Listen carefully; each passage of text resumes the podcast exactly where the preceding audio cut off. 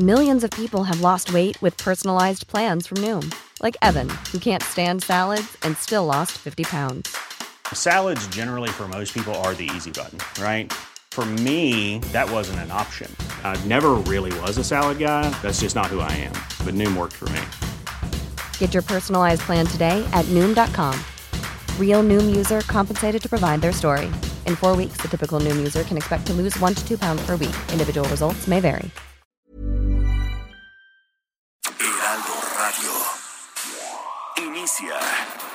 Las noticias de la tarde con Jesús Martín Mendoza en Heraldo Radio.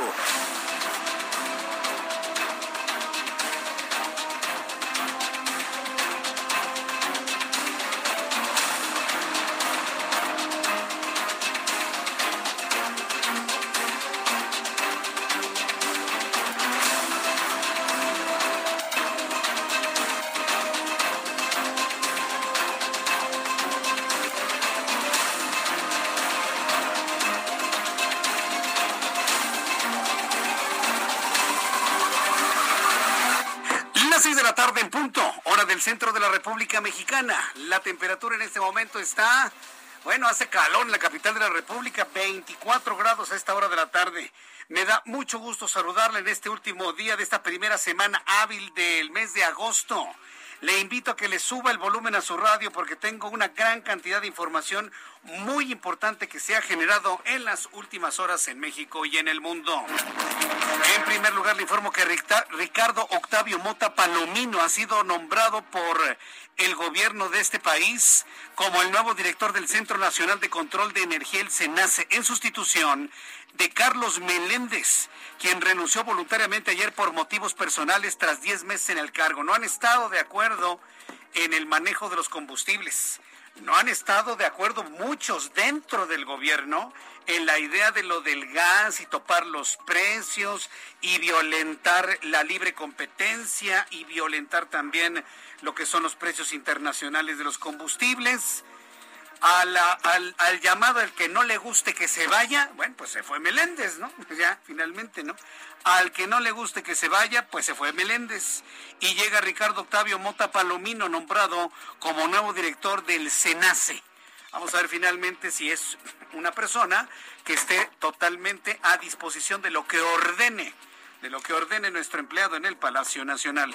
Además, el ministro presidente de la Suprema Corte de Justicia de la Nación, Arturo Saldívar, sin duda personaje de la noticia, reiteró que encabeza el máximo tribunal del país por valores y convicciones y no por cargos ni ambiciones, con lo que rechazó aceptar la reforma del artículo decimotercero transitorio de la reforma al Poder Judicial que extendía su mandato por dos años más, al reiterar que va a concluir su encargo el 31 de diciembre de 2022.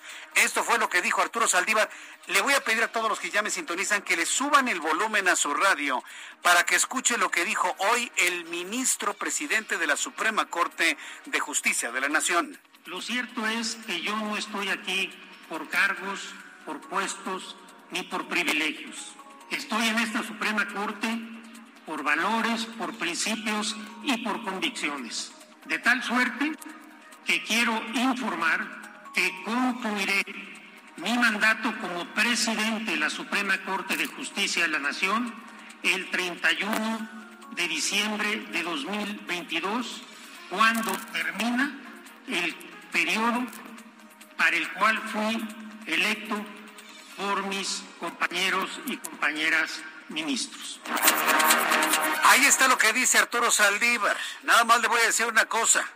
El asunto no es si se va en 2022. Arturo Saldívar ya lo había dicho. Señores de los medios de comunicación, Arturo Saldívar ya lo había publicado en una carta el 23 de abril.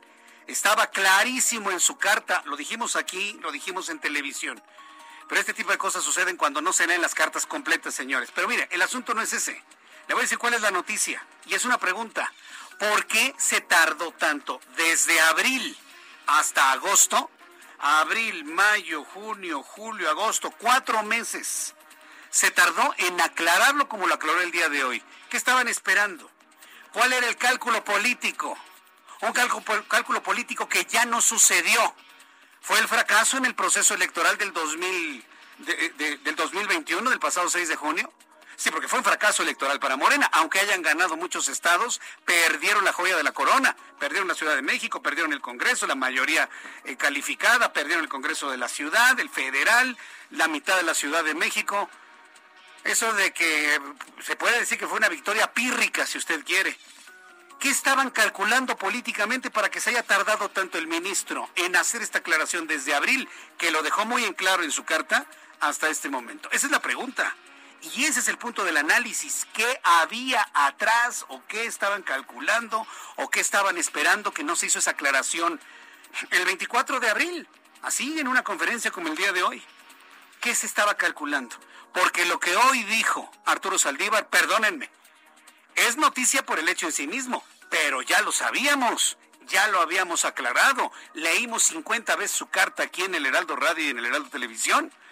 Sabíamos perfectamente bien que no se iba a quedar los dos años porque lo decía claramente su carta. Aquí el asunto es qué estaban esperando, ¿eh? ¿O qué cálculo había para haber dejado pasar cuatro meses para hacer una aclaración verbal como la que acabamos de escuchar? Ese es el asunto. Por lo pronto, mire, esto es una muy buena noticia para la democracia. Esto que anunció Arturo Saldívar, lleno de entereza, coraje y convicción institucional, es una muy buena noticia para quienes queremos que esta administración termine cuando deba de terminar, es decir, el 30 de septiembre de 2024. Se acabó la posibilidad de un antecedente de alguna extensión de mandato por encima de la ley. Entonces, ahí es donde está lo central y lo importante de lo anunciado por Arturo Saldívar. Lo vamos a platicar con mayor amplitud en los próximos minutos, así que yo le invito a que se quede con nosotros aquí en el Heraldo Radio para conocer esto y me vaya compartiendo todas sus opiniones y puntos de vista.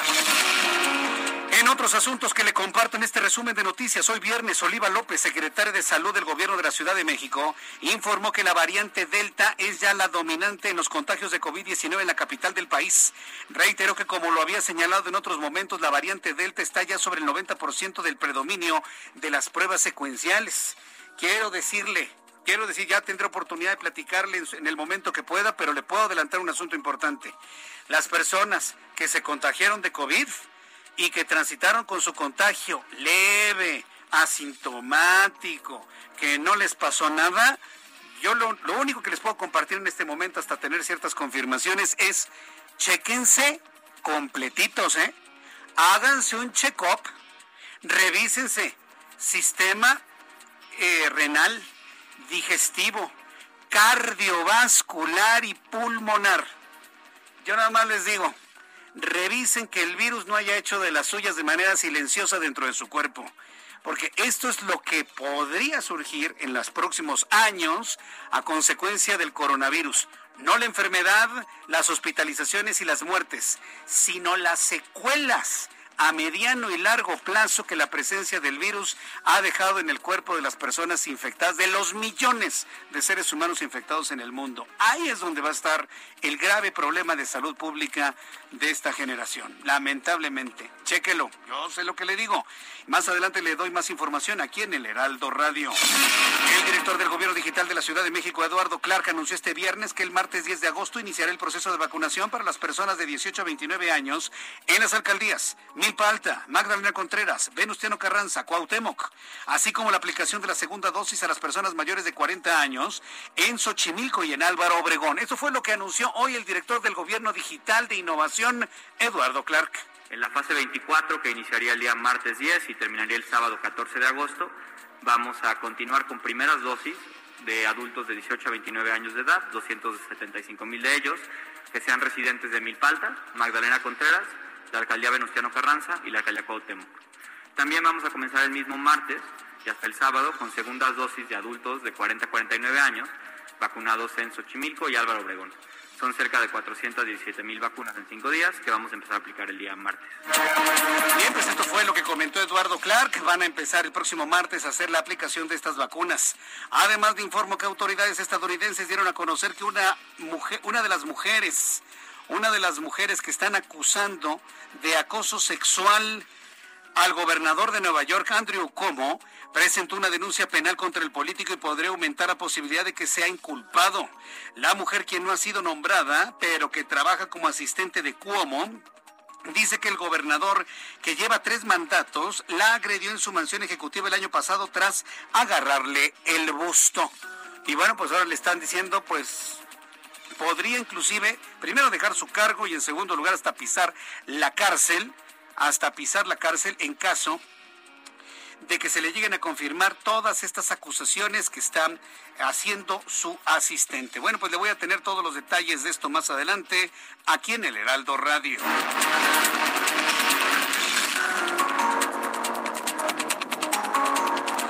Y con la cuarta medalla de México conquistada por la selección mexicana, oiga, este, yo sé que esto que le voy a decir va a causar una polémica enorme, va a causar una polémica enorme porque hay quienes aseguran que qué buena participación de México en Japón, hay quienes pensamos que es un rotundo y redondo fracaso y yo creo que miren, no nos vamos a poner de acuerdo en ello.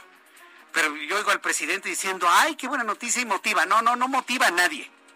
Una participación de un grupo de mexicanos que nos costó un dineral para el Heraldo, primero para que se vayan para allá y cuatro medallas de bronce.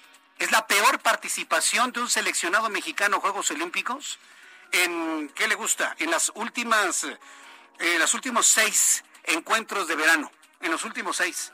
Los mejores resultados se dieron, si lo vemos en sexenios, con Felipe Calderón, con la conquista de tres medallas de oro. Tres de oro, tres de, tres de plata y varias de bronce, como diez de bronce, en tiempos de Felipe Calderón y ahora me salen con que qué gran participación la de México con cuatro medallas de bronce. Y luego me salen en las redes sociales, ay, ¿usted qué medalla ha ganado, Jesús Martín? Yo no me dedico al deporte. En lo que yo hago, procuro ser el mejor, por supuesto. Ah, claro. Pero yo no me dedico al deporte. Quienes están entregados al deporte traen la mentalidad de, pues voy a hacer mi mejor esfuerzo, a, a ver si llegamos. Y como lo escribí en Twitter, es un país que celebra sus bronces y sus cuartos lugares como si fueran oro. México está en el lugar 80. 80 de 83 ubicaciones. A ver, señores, por el amor de Dios, déjense de engañar. Vamos a dejar de engañarnos porque es el primer problema mexicano creer cosas que no son. Ay, es que se hizo una gran participación. Ay, el esfuerzo fue enorme. ¿Cuál esfuerzo? México comparte posiciones con Ghana, con Costa de Marfil, con Granada, con... Oiga, es el peor desempeño americano en todo el mundo, en, las, en, estos Juegos de Verano allá en Japón. Estamos en el lugar 80 de 83 posiciones. 83 posiciones porque la misma de lugar 80 o 83 lo comparten varios países. Estamos en el 80 de 83 posiciones y haciéndole creer a esta sociedad que hicimos una gran participación en Japón? Dejemos de mentir, señores. Y como nos dijo Roberto San Germain, empecemos a acertar que México no es potencia deportiva. Esto sucedió evidentemente después de la cuarta medalla de bronce ganada por el seleccionado de fútbol en Tokio, allá en la ciudad de Tokio, al situarse en la posición 80. En la clasificación latinoamericana ocupa el noveno puesto. China y Estados Unidos se mantienen en una férrea disputa por la cima, por el primer lugar. Los asiáticos dominan en primer lugar con 79 preseas gracias a una cosecha de 36 medallas de oro, 26 de plata, 17 bronces. Y fíjese, y los chinos y los estadounidenses y los franceses y todos los que han ganado muchas medallas, ¿sí? Y, todas las, delegaciones que han ganado medallas han sufrido el COVID igual o peor que nosotros, ¿eh? Ah, ahí sí que no me digan que, ay, no, es que los recursos económicos han sufrido el COVID exactamente igual que nosotros. ¿eh? No hay pretextos, no hay pretextos. Le digo, esto que le estoy yo comentando es muy polémico, ¿eh? y habrá quien esté de acuerdo conmigo, y habrá quien verdaderamente esté diciéndome hasta de lo que no pero yo siempre he sido consciente que la verdad es muy dolorosa. No podemos hablar de un éxito, no podemos hablar de un gran desempeño cuando México está en el lugar 80 de 83 posiciones. Puede usted revisar, no es ningún invento. Entonces yo le invito a que me dé su comentario, su opinión a través de nuestra plataforma de Twitter, arroba Jesús Martín MX, a través de la plataforma de YouTube, en el canal Jesús Martín MX, para que lo conversemos usted y yo.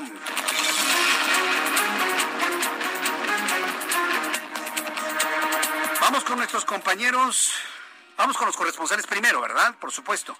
Empezamos con nuestro primer corresponsal, que es Armando de la Rosa, nuestro corresponsal en Villahermosa, Tabasco. Adelante, Armando. Así es, Jesús Martín, como tú ya lo mencionas, pues información en Tabasco, pues este día el gobernador del estado anunció que prácticamente habrá una reducción de la movilidad en punto de las 11 de la noche y hasta las 5 de la mañana para evitar los contagios de COVID-19 y es que esta semana se volvió a romper la cifra récord de contagios diarios de COVID-19 en Tabasco, la cual ascendió a 678 casos en solo 24 horas, por lo cual, pues bueno, pues el gobernador del estado dijo que iba a suspender la movilidad desde las 11 de la mañana hasta las 5, hasta desde las 11 de la noche hasta las 5 de la madrugada, salvo en algunas excepciones, esto precisamente para tratar de evitar más contagios. Dijo que no es un toque de queda, pero lo que sí buscan es que no haya gente en las calles después de las 11 de la noche. Este es el reporte. Muchas gracias por esta información. Gracias, Armando de la Rosa.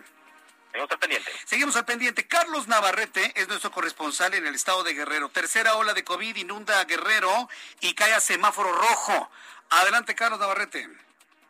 Buenas tardes, buenas tardes al auditorio. Efectivamente, comentarles que el gobernador de Guerrero, Héctor Astudillo Flores, anunció que a partir del próximo lunes 9 de agosto, Guerrero retrocederá a color rojo en el semáforo de riesgo epidemiológico debido al repunte de contagios de COVID-19 registrados en los últimos días. Sin embargo, precisó que no se restringirá el paso a los turistas que visiten la entidad. Este día en conferencia de prensa virtual, Héctor Astudillo reconoció que este cambio no es una buena noticia sin embargo, consideró que las actuales circunstancias demandan que la ciudadanía siga las medidas sanitarias establecidas por las autoridades. En este sentido, señaló que el domingo se darán a conocer las medidas restrictivas que se mantendrán y las que se añadirán ante el retroceso del color en el semáforo. No obstante, resaltó que no se cerrarán los accesos a Acapulco, Tasco y Cihuatanejo, que son los principales destinos turísticos de esta entidad. Comentarles que en las últimas 24 horas se se registraron, perdón, 657 casos nuevos de coronavirus en Guerrero, lo que suman, con los que suman 55.300 contagios confirmados desde que empezó la, la pandemia. Además, hay 4.664 casos activos, de los cuales la mayoría se concentran en Chilpancingo, Acapulco y Cihuatanejo. Pero aporte. Buenas tardes. Muchas gracias por esta información. Gracias desde el estado de Guerrero, Carlos. Saludos, buenas tardes. Saludos. Entonces, fíjese, tenemos ya prácticamente tres estados en color rojo. Sinaloa, Guerrero y Nuevo León. Hoy Nuevo León ya empezó con el color rojo en su semáforo epidemiológico. En esta libertad soberana que tiene cada entidad de la República de poder determinar si se encuentran en rojo o en naranja o en amarillo o en verde o si se aplica el criterio, el criterio sandía, ¿no? Ya conocemos el criterio sandía. Verde por fuera, rojo por dentro. Ah, sí, claro, por supuesto. El caso es de que la Ciudad de México se mantiene, pues ni verde ni rojo, en naranjita. En un naranja, en un naranja que la verdad, la verdad, la verdad debería ser rojo. Pero bueno, nos mantenemos en naranja sin ningún tipo de restricción en la capital de la República. Son las 6 con 17, las 6 de la tarde con 17 minutos. Vamos con nuestros compañeros reporteros urbanos, periodistas especializados en información de ciudad. Alan Rodríguez, en primer lugar, ¿en dónde te ubicamos? Buenas tardes. Hola, ¿qué tal Jesús Martín? Amigos, muy buenas tardes. Yo me encuentro en estos momentos en la glorieta de los insurgentes frente a las instalaciones de la Fiscalía General de la República. En este punto, integrantes de la colectiva feminista Ejecatl, procedentes del Estado de México, iniciaron una huelga de hambre y además tres de ellas se sacaron sangre y embarraron las paredes de esta fachada para solicitar los mecanismos de, de protección ante las amenazas que han sufrido. Ellos denuncian que se trata de integrantes de eh, trabajadores de la Fiscalía General de Justicia del Estado de México. Esto ante el hecho de que han denunciado actos de corrupción y misiones ante diversos casos de violencia que se han registrado entidad. Debido a esta situación ya tenemos presencia de los manifestantes quienes están preparando un campamento para quedarse aquí a lo largo de las próximas horas hasta que sean atendidas sus peticiones. Ellos están pidiendo que se les otorguen, les repito, los mecanismos de protección ante las amenazas de muerte que han sufrido en los últimos meses. Por lo pronto, Jesús Martín, es el reporte que tenemos desde la Junta de Urgentes frente a las instalaciones de la Fiscalía Federal de la República. Qué barbaridad. Muchas gracias por la información. Gracias. Continuamos al pendiente. Hasta luego, que te vaya muy bien. varias personas me están preguntando que entonces a quién le creen, que a quienes están informando que estamos en semáforo rojo o en semáforo naranja en la Ciudad de México. A ver, a ver, a ver, súbale el volumen a su Le voy a explicar cuál es el, el problema que hay en este momento que es, un, es una discrepancia entre el gobierno federal y el gobierno de la Ciudad de México. Hay que entenderlo de esa manera. Yo le he informado que con base en el criterio del gobierno de la Ciudad de México estamos en semáforo naranja, porque así lo dice Claudia Sheinbaum. Pero en este momento el gobierno federal, la Secretaría de Salud Federal, Sí, la de Alcocer, la de Hugo López Gatel. Acuérdense que López Gatel y Claudia Sheinbaum no se quieren. Hay, hay, que también tomar en cuenta ese aspecto de carácter político. Bueno, para la Secretaría de Salud Federal, la Ciudad de México está en rojo. Y la jefa de gobierno ha dicho, no, no estamos en rojo, estamos en naranja. Y sí, usted y yo pues, levantamos las manos como diciendo, bueno, ¿a quién le voy a hacer caso? ¿A la federación o al gobierno de la Ciudad de México? Yo en lo personal creo que nos tenemos que ir con el criterio que se había establecido desde un principio, en donde cada entidad es libre, responsable de lo que sucede en materia de COVID en su territorio. Y tan fue libre Nuevo León de decretarse en rojo, tan fue libre Sinaloa en decretarse en rojo, Guerrero en decretarse en rojo, que es que en este caso, si Claudia Simba, siendo jefa de gobierno de la Ciudad de México, decreta naranja, pues entiendo que debe de ser naranja. Por eso se lo informé así.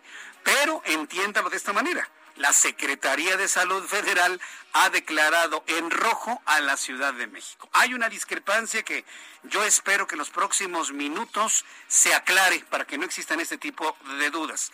Por lo pronto vamos con nuestro, seguimos con nuestros compañeros reporteros. Augusto Atempa, gusto en saludarte. Buenas tardes. Jesús Martín, excelente tarde. Déjame platicarte que se registró una fuerte explosión dentro de una, taquería. Esto fue en la alcaldía eh, de Benito Juárez, justo en la colonia Independencia, en donde pues varios vehículos de, de, perdón, de paramédicos y también bomberos llegaron hasta este punto debido a esta fuerte explosión. Se atendieron a dos personas que se encontraban en esta taquería y esta explosión surge de un tanque de gas de 10 kilos que registra una, eh, una ruptura y esto provoca la explosión. Hasta el momento, pues estas dos personas ya fueron trasladadas hacia un nosocomio. Un grupo de personas más que se encontraban en los alrededores, pues fueron atendidos también por crisis nerviosa. Y hay movilización en esta esquina que es Cumbres de Maltrata y Lago Poniente, por lo que hay reducción de carriles para aquellos que buscan salir de la calzada de Tlalpan e incorporarse hacia eh, Cumbres de Maltrata. Encontrarán esta reducción de carriles, hay que tenerlo en cuenta, sobre todo manejar con mucha paciencia en este punto. Jesús Martín, reporte. Mucha paciencia y sobre todo siendo viernes. Muchas gracias, Augusto Atempa. Excelente tarde. Excelente tarde también para ti. Saludo a mi compañero Daniel Magaña. Qué gusto saludarte, Daniel. Buenas tardes. ¿Qué tal, Jesús Martín? Muy buenas tardes. Con información vehicular para las personas que se desplazan en este momento a través de la zona de la Avenida Revolución. Entramos, pues, carga vehicular, ya lo referías, es viernes. Debido a esto, pues, aumenta la actividad vial, sobre todo en estas zonas comerciales. Hay varios restaurantes un poco después de la zona José Vasconcelos, la incorporación de la Avenida Benjamín Franklin y bueno, esto pues retrasa el avance en este tramo en la Avenida Revolución. A partir de la zona de viaducto, pues ya pues eh, con algunas complicaciones únicamente para las personas que se trasladan hacia la colonia de San Pedro de los Pinos. Restos los carriles pues avanzan con mayor regularidad en el caso de que se incorpore hacia la zona de la Avenida San Antonio o bien acceda a este puente vehicular que le conecta hacia la zona del circuito interior ya en el tramo de Río Miscuac. El reporte, Jesús Martín. Muy buena tarde. Muchas gracias por la información, Daniel Magaña. Continuamos atentos. Así estamos iniciando nuestro programa del día de hoy, una gran cantidad de información y bueno, pues la gran polémica, ¿no? Sobre el asunto del COVID-19, el semáforo de epidemiológico en Ciudad de México y qué debemos pensar de los seleccionados mexicanos allá en Japón. Bueno, yo nomás le doy el dato frío, rudo y real como es. México cuatro medallas de bronce, lugar 80 de 83 posiciones en el medallero. Ya de ahí usted analice lo que usted quiera. Si usted considera que eso es algo ejemplar, pues está bien. Si usted considera que es un fracaso, también. Si usted considera que ahí vamos en vías de desarrollo, pues también. Pero mientras discutimos sobre esto, le invito para que escuche usted. ¿No alcanzamos? Después de los anuncios, le voy a presentar lo que sucedía un día como hoy, 6 de agosto, que por cierto hoy es un día emblemático. Un día como hoy de 1945, el Enola Gay dejó caer la primera bomba atómica sobre Hiroshima ya el día 9, tres días después, sobre Nagasaki, los dos ataques atómicos que han existido sobre poblaciones eh, eh, habitadas en, medio, en el marco de una guerra, de un conflicto bélico que han ocurrido en la historia. Todas las demás detonaciones nucleares han sido controladas y de experimentación. Pero hoy se están recordando para, para esta parte del mundo, fue ayer para Japón, evidentemente, hoy estamos recordando este hecho histórico cuando fue detonada la primera bomba atómica, apenas dos kilotones, fíjese. La bomba de hace de 1945 es un juguete a comparación de lo que tenemos actualmente. Un verdadero juguete. Bueno, voy a ir a los anuncios y al regreso le tengo todos los detalles de la información. Le invito para que me envíe sus comentarios a través de dos plataformas, a través de Twitter, arroba Jesús Martín MX, y a través de YouTube en el canal Jesús Martín MX. Mensajes y volvemos.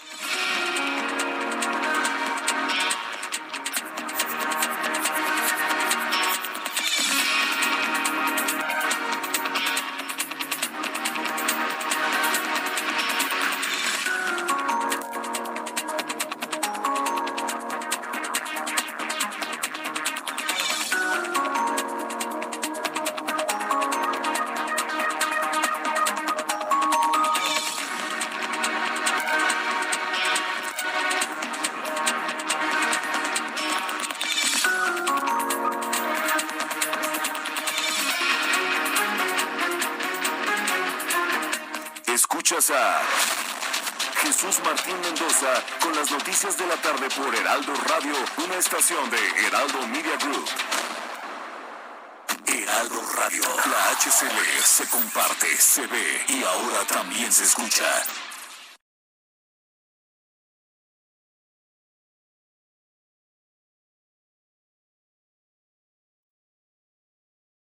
Heraldo Radio, la H que sí suena y ahora también se escucha. Escucha las noticias de la tarde con Jesús Martín Mendoza. Regresamos.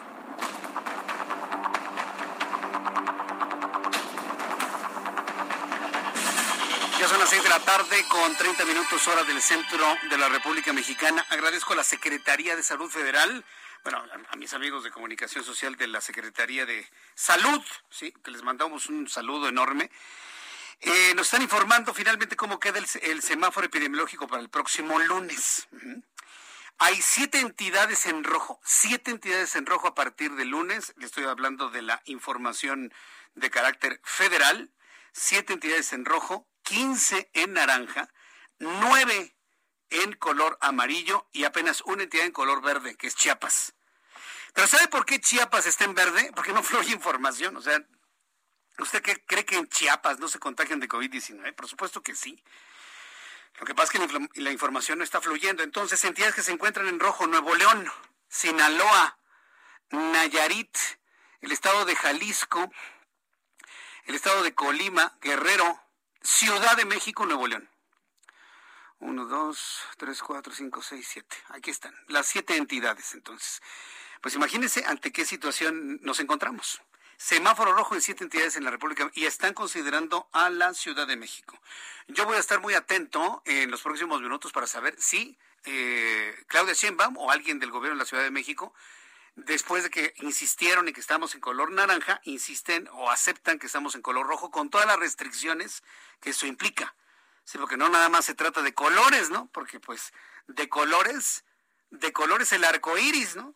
No, no, no, se trata de viene un color y hay ciertas restricciones a la a la movilidad de las personas pues en las entidades que se encuentran en color rojo. Y es que la situación es verdaderamente lamentable, preocupante en materia de contagios de COVID-19. Cuando son las 6 de la tarde con 32 minutos, ¿qué sucedía un día como hoy? 6 de agosto de eh, en México, el mundo y la historia. Hoy en 6 de agosto de 2021 hacemos esta efeméride. Abra Marreola. Bienvenidos. Esto es un día como hoy. ¿En dónde? Pues en la historia. 6 de agosto, 1666. En París, Molière estrena su obra El médico a palo. 1792. En París, en Francia, desfilan por la ciudad 600 republicanos escogidos de Marsella cantando una nueva canción que pronto se convertirá en símbolo de la Revolución Francesa. Estamos hablando de la Marsellesa. 1813, en Caracas, Simón Bolívar entra en el pueblo tras la victoria de Taguanes y recibe el nombre de Libertador. 1932, en Venecia se inaugura la primera muestra de cine. Es así que el Festival de Venecia es uno de los más prestigiosos del mundo.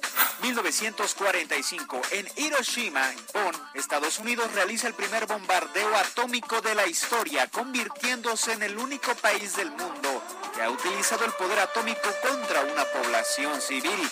1949, en Chile, el historietista Pepo crea la serie de historietas Condorito. Además, en 1881 nace Alexander Fleming, quien fuera un biólogo británico descubridor de la todopoderosa y mil usos penicilina. Y en el año 2005 fallece Ibrahim Ferrer, quien fue un cantante cubano muy importante para la cultura. Además, hoy dicen que es el día de la cerveza. Todo con medida, come frutas y verduras. Y recuerda que esto fue un día como hoy en la historia. Jesús, muchísimas gracias. Yo me despido. Muchas gracias. Gracias Abraham Arreola por recordar lo que, que hoy es el día de la cerveza. Nada más que todo con medida, ¿eh? Todo con medida. Entonces, bueno, pues una felicitación a quienes cumplen años, festejan su santo el día de hoy, de verdad con muchísimo gusto. Les enviamos un verdadero y un fuerte abrazo. A ver, mi querido Ángel, ya, te mandé el número telefónico. A ver, a ver si en ese número telefónico 31. Es que vamos a platicar un poco más adelante con el magistrado Reyes Rodríguez el magistrado Reyes Rodríguez, quien en este grupo de cinco magistrados que destituyeron a José Luis Vargas Valdés, lo habría nombrado a él nuevo presidente, magistrado presidente del Tribunal Electoral del Poder Judicial de la Federación. En este zipizape que se trena dentro de este tribunal, que le ha dado argumentación al, al, señor que está en el Palacio Nacional para volver a sacar la idea de que renuncien, de que deben desaparecer, de que deben de ser modificados, etc., etc., etc. Por cierto, hablando sobre el asunto de la pobreza, ¿qué tal lo que dijo hoy López Obrador? Pero haga de cuenta que decalca, ¿no? La, lo predecible, ¿no? Del presidente de la República. Y dijo, así con todas sus letras, yo tengo otros datos. Imagínese un presidente de la República que desconoce sus propios datos. ¿Qué es Coneval? ¿Este consejo de dónde viene? ¿Es de la derecha, de la derecha FIFI o es parte de una organización de derecha internacional que buscan dañar a su gobierno? Es su propio gobierno. El Ejecutivo descalificando al Ejecutivo. ¿Cuándo? ¿Dónde se había visto algo semejante? Se le preguntó sobre los millones de pobres nuevos que hay durante la administración López Obradorista. Y qué bueno que dijo el presidente, yo no acepto esos datos, yo tengo otros datos, yo no acepto esa encuesta, dice.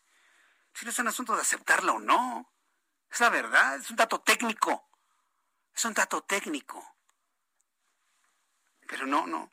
Cuando un presidente no entiende la lo técnico de lo político, híjole, pues ahí sí está uno así como que, bueno, entonces, ¿Cómo le hacemos, no? ¿Y por qué está enojadísimo? Pues por lo que ha ocurrido, en el tribunal.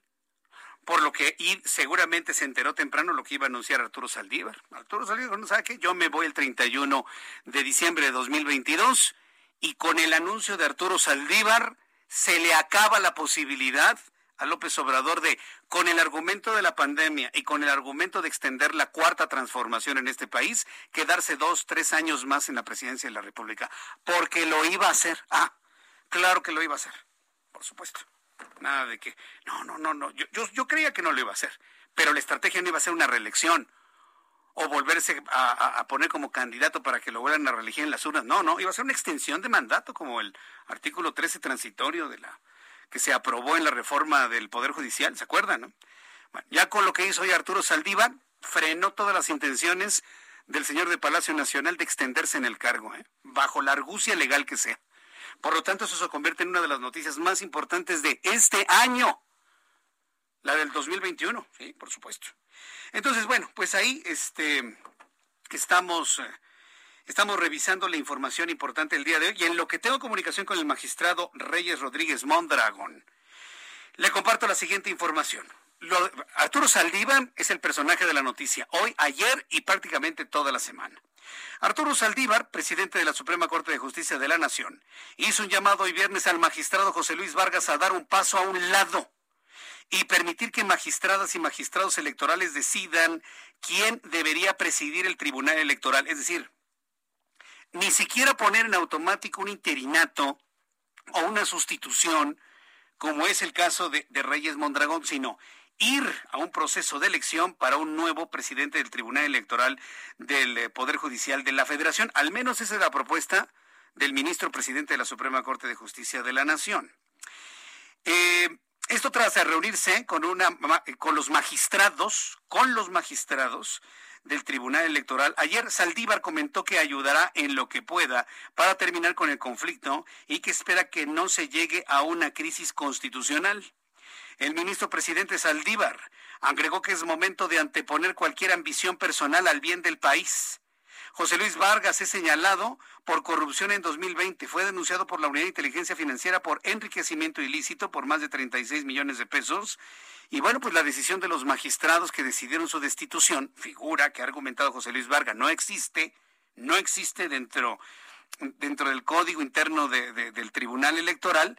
Bueno, fue precisamente, además del enriquecimiento ilícito y las investigaciones que le realiza la Unidad de Inteligencia Financiera, es la defensa ultranza que hizo en su momento de los candidatos que el INE habría deshabilitado para competir en la elección por no presentar gastos de campaña. ¿Se acuerda cómo José Luis Vargas se puso, pero prácticamente a favor de regresar en la candidatura a Salgado Macedonio y a Raúl Morón Orozco? De Guerrero y Michoacán respectivamente, ¿se acuerda? Y el otro asunto es que los, los magistrados no estaban de acuerdo en que Raúl, eh, perdón, José Luis Vargas les pidiera dar a conocer y hacer público el sentido de sus votos en las resoluciones que votaban. Entonces, lo del proceso electoral, lo de los votos no secretos y la investigación en contra de él por enriquecimiento ilícito, movieron estos cinco magistrados para votar la destitución de José Luis Vargas, que hoy al entrevistarlo en el Heraldo Televisión me comentó que a la luz de la ley, a la luz de la legalidad, él sigue siendo el presidente magistrado, el magistrado presidente del Tribunal Electoral del Poder Judicial de la Federación y que lo único que él busca, que lo único que él pida es que le den su lugar. Lo único que yo pido es que me tomen en cuenta y entremos a un proceso de diálogo. Si los ministros vienen y me dicen, oye, ¿sabes qué? Ya no es conveniente tu presidencia, pues nos sentamos y platicamos. Pero no me lo hacen como un albazo en el momento en que me levanto al baño y en el momento de irme al baño votan mi destitución porque así lo hicieron, reveló ante las cámaras del Heraldo Televisión José Luis Vargas. Eso es lo que, que cuando se levantó al baño, en eso ya se levantó, votemos, lo destituimos, sí o no, va destituido. Dice, eso es un golpe de Estado, eso es un albazo, eso no es institucional, eso crea un pésimo antecedente de esta institución. Y José Luis Vargas me dijo en el Heraldo Televisión algo que es contundente. Si dejamos que este tipo de destituciones se queden así, esto sienta un mal precedente para que en procesos similares, así como el que ocurrió en mi contra, destituyan al presidente de la Suprema Corte de Justicia de la Nación, o destituyan a un presidente de la Cámara de Diputados, o destituyan al presidente de la Cámara de Senadores, o inclusive se destituya de esa manera a un presidente de la República contundente, conocedor finalmente de las cosas. ¿no? Finalmente es un magistrado. Entonces, bueno, interesante lo que platicamos hoy con José Luis Vargas el día de hoy, quien, bueno, pues tampoco se aferró al cargo, pero lo único que está buscando es que se borre todo el antecedente de haberlo destituido mientras él se levantaba al baño, hacer una recomposición de todo, entrar en un proceso de diálogo y bueno, pues lleguemos a un acuerdo, ¿no? A un acuerdo por la vía jurídica y por la vía política. Fue muy interesante la entrevista. Si usted la quiere volver a escuchar a través de mi página de, Twitter, en arroba Jesús Martín MX, se va usted al programa del día de hoy del Heraldo Televisión a las 2 por el 10. Más o menos en la mitad del programa está la entrevista con José Luis Vargas Valdés. Me parece que es un documento muy importante porque en ningún momento detecté a un magistrado que se haya puesto en un plan eh, eh, irreflexivo o inflexible, mejor dicho, inflexible, en cuanto a su posición como presidente del, del Tribunal Electoral del Poder Judicial de la Federación. Él vio con buenos ojos, de hecho, la intervención de Arturo Saldívar, presidente de la Suprema Corte de Justicia de la Nación, en todo este asunto como un tercero que podría convertirse en un fiel de la balanza para poder sugerir y allanar el camino del diálogo. Habrá que ver si finalmente eso ocurre. Pero por lo pronto, el ministro presidente de la Suprema Corte de Justicia de la Nación, Arturo Saldívar, se pronunció sobre la crisis que se vive en el Tribunal Electoral y advirtió que todos los servidores públicos están obligados a rendir cuentas sobre su actuar y descartó algún veto sobre el magistrado Reyes Rodríguez al señalar que él no está facultado para ello y resaltó que es conveniente convocar a un interinato mientras se resuelve la situación en el tribunal. Arturo Saldívar recalcó que el diálogo siempre será la vía para la, la construcción de acuerdos y la salvaguarda de la institución, por lo que en el caso del Tribunal Electoral se debe privilegiar el bien de México sobre las ambiciones personales, dijo. Arturo Saldívar. Yo le reitero que noté ayer en la magistrada y magistrados un eh, espíritu conciliador e institucional.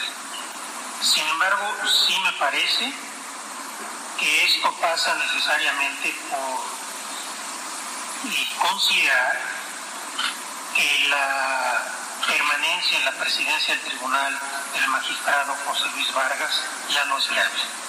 No hay condiciones para que él siga eh, en el cargo que él dice que sigue ostentando y me parece que con realismo y responsabilidad debería de dar un paso al lado y permitir que se retome el canal de institucionalidad por el tribunal.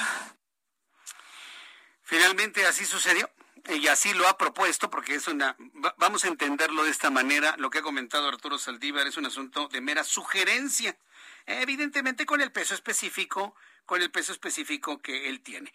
El caso es de que en el Tribunal Electoral del Poder Judicial de la Federación se ha iniciado ya el proceso de relevo administrativo luego de dos días de incertidumbre entre la remoción de José Luis Vargas.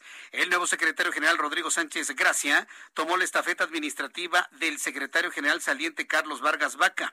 El magistrado Reyes Rodríguez, nombrado presidente del organismo jurisdiccional el miércoles anterior por cinco de los siete magistrados, recorrió el área administrativa en compañía de los magistrados Yanino Tálora, Felipe de la Mata, Indalfer Infante y Felipe Fuentes, mientras que el magistrado Rodríguez escribió un tuit en el que se leía que se inician los trabajos de entrega-recepción de la Secretaría General de Acuerdos de la Sala Superior del Tribunal Electoral del Poder Judicial de la Federación con motivo del nombramiento de Rodrigo Sánchez Gracia como nuevo titular del área. Estoy a la espera, estoy a la espera de esta comunicación con el magistrado Reyes Rodríguez para poder conversar con, con él. Mientras tanto, cuando son las seis de la tarde, con 45 minutos hora del centro de la República Mexicana. Hablemos de COVID-19. Vaya discrepancia que hay entre el gobierno de la Ciudad de México y el gobierno federal. El gobierno de la jefa de gobierno, Claudia Sheinbaum, dice que estamos en naranja a partir del lunes. El gobierno federal dice que en rojo. Hay una discrepancia y un, no, no quiero llamarlo choque de trenes, pero también me queda claro que hay uno que otro personaje de la Secretaría de Salud Federal que no es tanto del agrado de la doctora Sheinbaum. El caso es que estoy a la espera de un, algún comunicado adicional del gobierno capitalino para conocer si hay una aceptación del color rojo o si se va a insistir en los protocolos del color naranja. Pero mire, sea el color que sea, tenemos el COVID encima de nosotros y vaya forma de distribuirse sobre todo la mutación conocida como Delta. En la línea telefónica, el doctor Alejandro Macías, infectólogo, microbiólogo, excomisionado de influenza en México. Doctor Macías, bienvenido al Heraldo Radio, gusto en saludarlo. Buenas tardes. Hola, Jesús Martín. Gusto estar con tu auditorio. ¿Cómo ha visto el comportamiento del COVID ahora con la variante Delta en los últimos días y lo que tenemos actualmente en el centro del país, doctor? Eh, mira, muy, muy intenso. Además, guiado al padecer en buena parte de la República por la variante Delta, que es muy contagiosa. Y la subida está teniendo una verdadera escarpada. Está siendo mucho más alta, la, digamos, más escarpada la subida que inclusive el primero y el segundo pico. Eso es por el lado duro de la información. Ahora, por el lado amable, eh, la mortalidad está resultando menor en la medida en que ya la mayoría de las personas mayores de 50 años se encuentran vacunadas. Las que no fue porque no quisieron o por algún motivo no pudieron vacunarse. Y entonces, cuando está afectando sobre todo a jóvenes, eh, los cuadros tienden a ser menos graves y la mortalidad está siendo menor. No nos equivoquemos, ¿eh? es una situación difícil. Todavía se están llenando hospitales, hay algunos ya al borde de su de su de, sus capacidades. Todavía yo no veo por lo menos aquí en el Bajío donde yo vivo que estén desbordados los los proveedores de oxígeno que ya se haya acabado el oxígeno en todos lados. Estamos en una situación dura pero creo que como está subiendo una escarpada muy rápido el virus eventualmente se tendrá que agotar este mismo mes Vaya, pues eh, sí está, eh, eso que dice usted, por ejemplo, de la escasez de oxígeno, me parece claro, no, no hemos visto estos dramas que comentábamos el, año pasado. Sin embargo, ¿hasta dónde podría llegar el crecimiento de los casos de COVID-19? Hoy la cifra prácticamente se repitió igual que ayer, 21.569 contagiados ayer, hoy 21.563. ¿Hasta dónde podría llegar esta, esta tremenda escalada? Martín, esa cifra hay que multiplicarla por lo menos por 25 o 30. O sea, si nos dicen 20 mil, es que realmente hay medio millón de infectados en México todos los días. Porque esa es nada más la punta del iceberg, lo que se pudieron diagnosticar. Por un diagnosticado hay unos 25 o 30 que no se diagnostican. Pues, ¿cuánto tiempo va a, va a poder el virus estar infectando medio millón de mexicanos todos los días? Obviamente se va a agotar. Yo espero que eso ocurra en este mismo mes de agosto, por ahí de finales de agosto, que empezamos también, como está subiendo una escarpada muy rápida, que también tengamos una caída también muy rápida y ojalá, eso es una esperanza, que sea este mismo mes de agosto, a más tardar a principios de septiembre, que ya empezamos a ver eso. Bien, ahora la vacunación. Usted nos comentaba que la vacunación es fundamental para no incrementar los casos de, fallecimientos, aunque la cifra también se ha incrementado eh, un poco, pero finalmente se, ha incrementado. Vacunación ya en este momento para todos, inclusive usted pensaría que vacunación para eh, personas de 12 a 18 años de edad, ya ni le pregunto niños, porque pues parece que ni siquiera se ha contemplado eso. ¿Cómo ve usted sobre estos, estos eh, tramos de edad en la población mexicana? ¿Los vacunamos o no, doctor? Sí, mira, Jesús Martín, yo no tengo duda que eventualmente vamos a tener que vacunar jóvenes e inclusive en un plazo intermedio niños mayores de seis meses, eso ya será. Pero aquí y ahora, tanto eso como terceras, cuartas y quintas dosis, yo creo que no. Hasta que no hayamos completado con todos los mayores de 18 años que tengan por lo menos una dosis. Una vez que completemos todos esos grupos, que son los de más riesgo, sí podemos empezar a bajar ya la vacunación a los de 12 años. Pero yo diría también, a ver, si ya está demostrado que las vacunas funcionan, funcionan bien y que son seguras, ya pedir que la autoridad le diera el registro definitivo a las vacunas para que se puedan vender y que el que la quiera comprar no tenga que irse a Estados Unidos a vacunar, gastarse su dinero en eso, está bien, lo tienen, pero que pudieran comprar la vacuna en México, los que ya la quieran comprar y pagar, que ya tuviera un registro definitivo a la vacuna. Yo no veo por qué no se les pueda ya dar un registro definitivo a algunas vacunas que ya pudiera comprar la gente que quiera pagar. ¿Ya se pueden comprar en alguna otra parte del mundo, doctor? Todavía no, pero es, es, la misma aberración. En los Estados Unidos, por ejemplo, estas son vacunas que se han dado a miles ya de millones de personas, que son seguras y que y no es la primera vez que México daría una, una autorización de una vacuna antes que otros lugares del mundo. No hay por qué diferir tanto una autorización definitiva cuando es evidente que las vacunas son buenas, son seguras y pueden ser económicamente viables. Para que ya el que pueda que la pague. ¿Cuál es la necesidad de seguirle pagando al que puede pagar?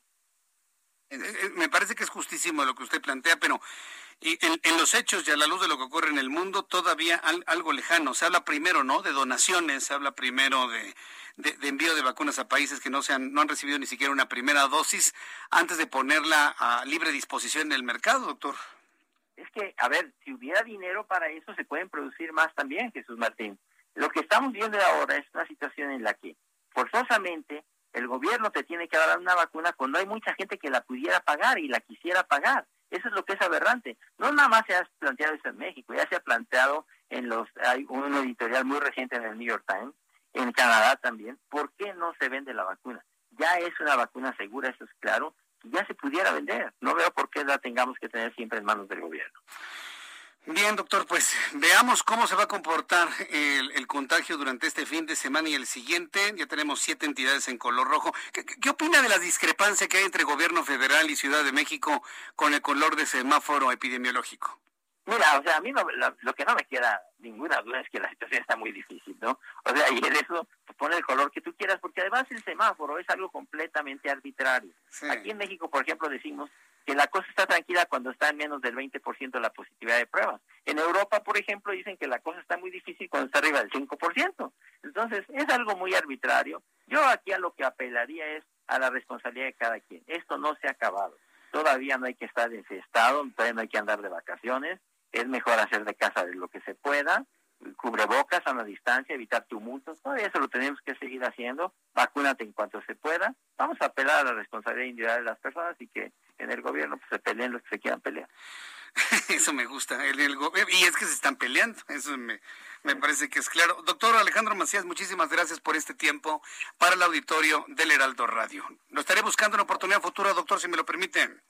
Sin problema, Jesús Martín. Gracias, que le vaya muy bien, hasta luego. Es el doctor Alejandro Macías, infectólogo, microbiólogo, conocedor de esto. No, no, no, no, nos queda, no nos quepa la menor duda, conocedor de esto, ¿no? Y bueno, pues ahí tiene las apreciaciones que tiene el propio doctor en cuanto a que no importa el color, ¿sí? Ya, ya nos estamos comunicando allá al gobierno de la Ciudad de México para conocer finalmente Digo, aunque veo que ya la decisión está tomada, ¿no? Estoy observando, por ejemplo, estoy observando el mapa que me envía la Secretaría de Salud en cuanto al color rojo de siete entidades, color naranja, color amarillo y color verde. Entonces, pues ahí sí no hay, no hay ninguna duda. Son las seis de la tarde con 54 minutos, las seis de la tarde con 54. Iremos a iremos hasta después de los anuncios, después del resumen de noticias con la entrevista con el magistrado Reyes Rodríguez. No se lo vaya a perder en unos instantes más. Antes les voy a dar a conocer los números de COVID-19 que tenemos según la Secretaría de Salud ya en este momento. La Secretaría de Salud informa que el día de hoy se han sumado a la lista de contagiados 21.563 mexicanos para dar un total de 2.944.226. Número de fallecidos, 568, para dar un total de 243.733. Índice de letalidad, 8.27%. Vamos a ir a los anuncios y regreso enseguida. Le invito para que me escriba a través de mi cuenta de Twitter, arroba Jesús Martín y a través de mi cuenta de YouTube, en el canal Jesús Martín MX. Regresamos.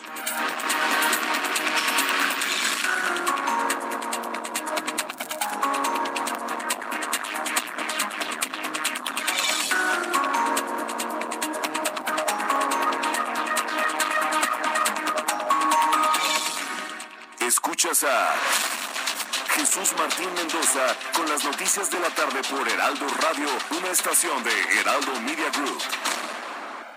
Heraldo Radio, la H que sí suena y ahora también se escucha.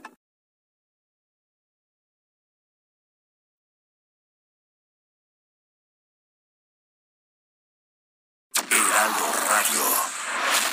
Escucha las noticias de la tarde con Jesús Martín Mendoza. Regresamos.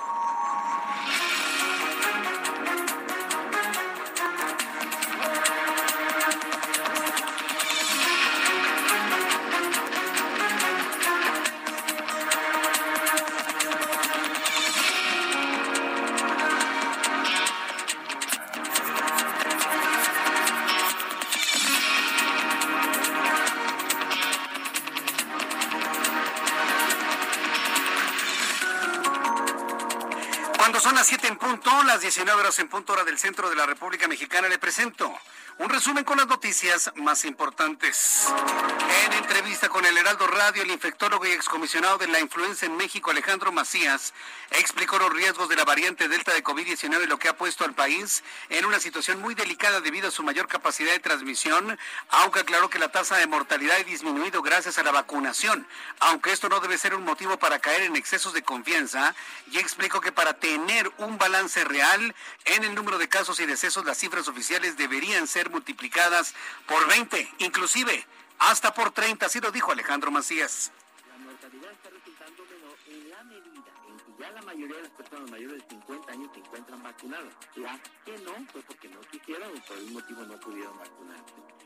Y entonces, cuando está afectando sobre todo a jóvenes, los cuadros tienen a ser menos graves y la mortalidad está siendo menor. No nos equivoquemos, ¿eh? es una situación difícil. Todavía se están llenando hospitales, hay algunos ya al borde de, su, de, su, de, de sus capacidades. Estamos en una situación dura, pero creo que como está subiendo una escarpada muy rápido, el virus eventualmente tendrá que agotar esto mismo.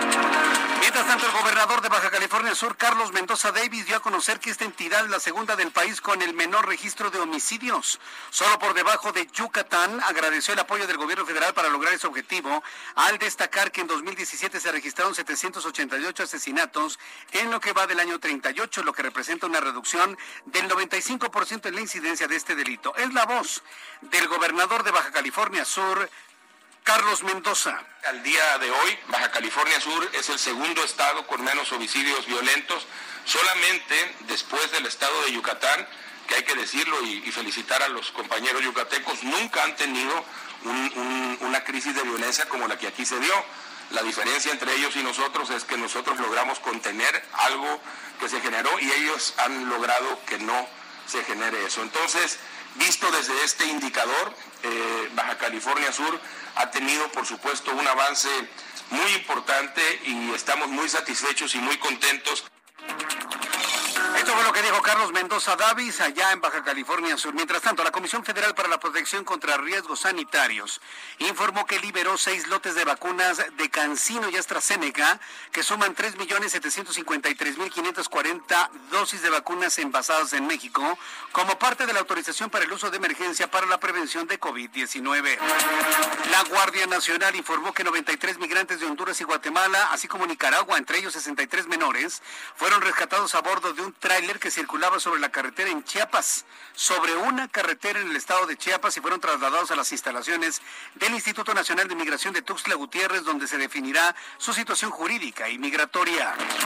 Un funcionario de la aduana de Matamoros fue captado en video al momento de extorsionar a un comerciante para permitirle ingresar mercancías sin declarar impuestos. El incidente se registró en la oficina de la aduana del Puente Internacional Los Indios en Matamoros. En el video se observa al aduanal de nombre Saúl Hernández, quien asegura al comerciante dejarlo pasar con una mercancía valuada en 10 mil dólares a cambio de entregarle mil dólares.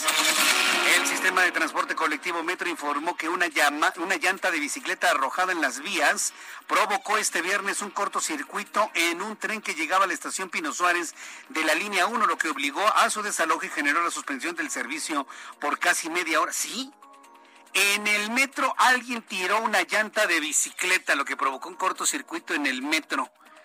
Pues no que las bicicletas nada más se pueden meter los fines de semana. Pónganse de acuerdo. Yo sé que eh, decirle no a un ciclista es prácticamente para colgar a alguien de los dedos gordos de las manos en el hasta bandera del zócalo. Eso quisieran los ciclistas, pero no. Hay reglas y hay reglas de seguridad. Y para muestra, mire lo ocurrido el día de hoy en el metro. También informo que la portavoz de la Casa Blanca, Jan Psaki, reconoció que el gobierno de Joe Biden prevé problemas en la cadena de suministro en todo el territorio estadounidense debido a la expansión de la variante Delta, aunque confía en que los planes de estímulo serán suficientes para compensar ese efecto. Le informo que el dueño de un gimnasio en Nueva Jersey se convirtió en la primera persona en declararse culpable de agredir a un policía cuando simpatizantes del expresidente Donald Trump asaltaron el Capitolio el 6 de enero pasado. Los fiscales recomendarán una sentencia de entre tres y medio y cuatro años y medio de cárcel, pero el juez no está obligado a seguir los términos de ese acuerdo. Son las noticias en resumen. Le invito para que siga con nosotros. Le saluda Jesús Martín Mendoza.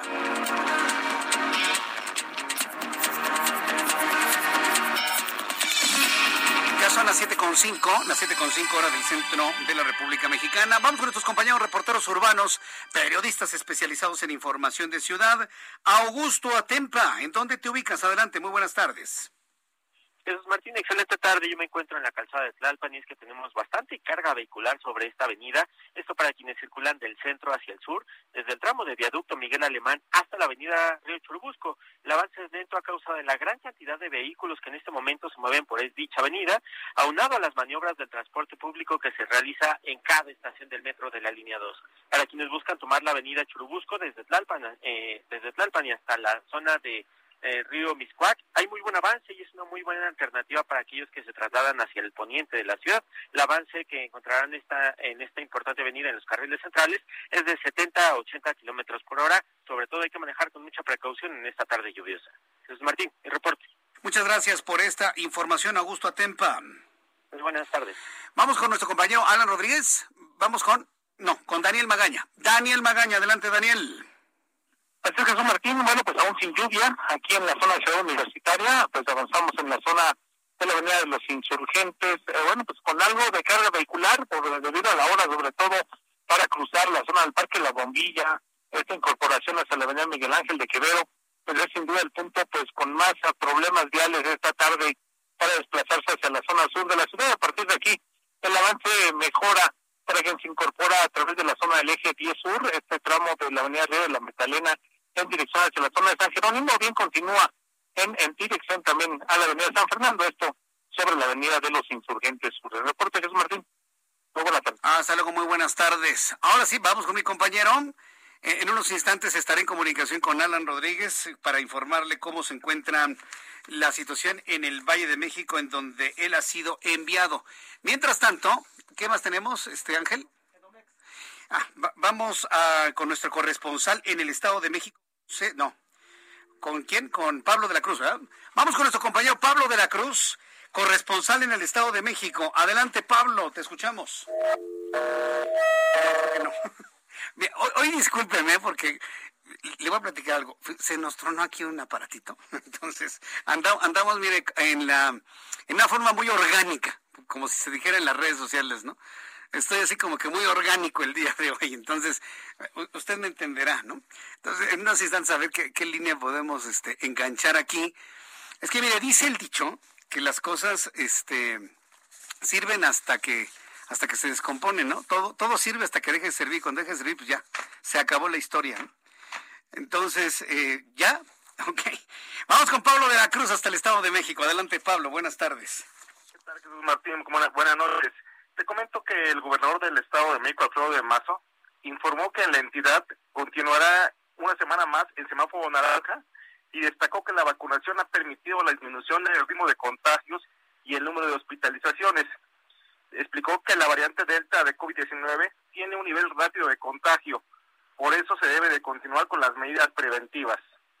También precisó que la entidad mexiquense avance en la vacunación, ya que se concluyó con la aplicación de las dos dosis a los adultos mayores, mientras que la siguiente semana se concluirá con los de 50 años y más. Puntualizó que los, que los mayores de 40 y 30 años ya han recibido el biológico, cuando menos con la primera dosis, y expresó que se avanza para que pronto se pueda anunciar la vacunación universal, es decir, que todos los mayores de 18 años puedan vacunarse. Finalmente, hizo un llamado a la población para evitar la realización de eventos masivos y seguir siendo responsables con las medidas preventivas, así como asistir a vacunarse. Jesús Martín, esa es la información desde el Estado de México. Correcto, muchas gracias por esta información, Juan Pablo de la Cruz. Saludos, Jesús Martín, hasta luego. Saludos, que te vaya muy bien. Tengo comunicación con José Ignacio García en unos instantes más desde el estado de Hidalgo. Y estaremos ya con nuestro compañero Alan Rodríguez. Adelante, Alan. ¿En qué valle, parte del Valle de México te encuentras? Te escuchamos. Hola, ¿qué tal Jesús Martín? Amigos, muy buenas tardes. Nosotros nos encontramos circulando en estos momentos sobre la avenida Chapultepec desde el cruce con la avenida de los insurgentes para quienes se dirigen hacia la zona del eje central Lázaro Cárdenas. Mucha precaución ya que en estos momentos se está registrando una fuerte lluvia en esta parte de la Ciudad de México.